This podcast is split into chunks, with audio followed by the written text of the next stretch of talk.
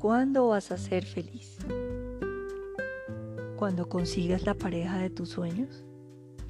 ¿Cuando estés en un trabajo diferente?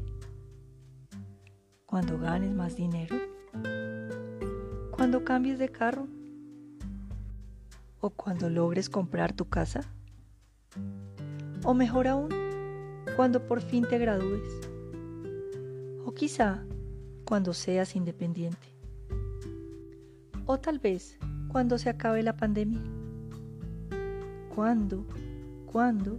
¿Cuándo? Y así se te puede pasar la vida entera. Tu felicidad depende de lo que cambie en tu vida. Estás siempre pensando en el futuro, en lo que pasará después. Te olvidas y te niegas la posibilidad de disfrutar el presente de dejarte sorprender por el ahora.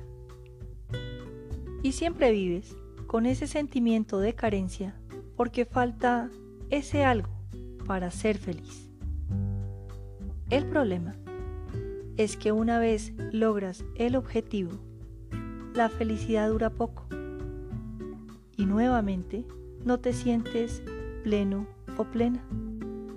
La sociedad nos pide todos los días nuevas cosas. Tu felicidad no puede depender de algo externo.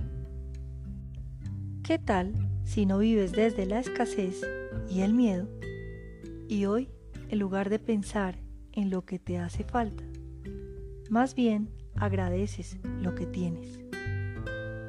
¿Por qué no aprecias lo que llega a tu vida disfrutando cada momento? Claro, con el anhelo de tener algo más es importante, pero gozando eso que va llegando. Mientras más disfrutes y agradezcas, más abundancia llegará a tu vida. Que no te pase la vida esperando el mejor momento. Si te fijas en la meta, no te darás cuenta de lo hermoso del camino. Te habló Margarita y Sasa tienes el riesgo de ser feliz.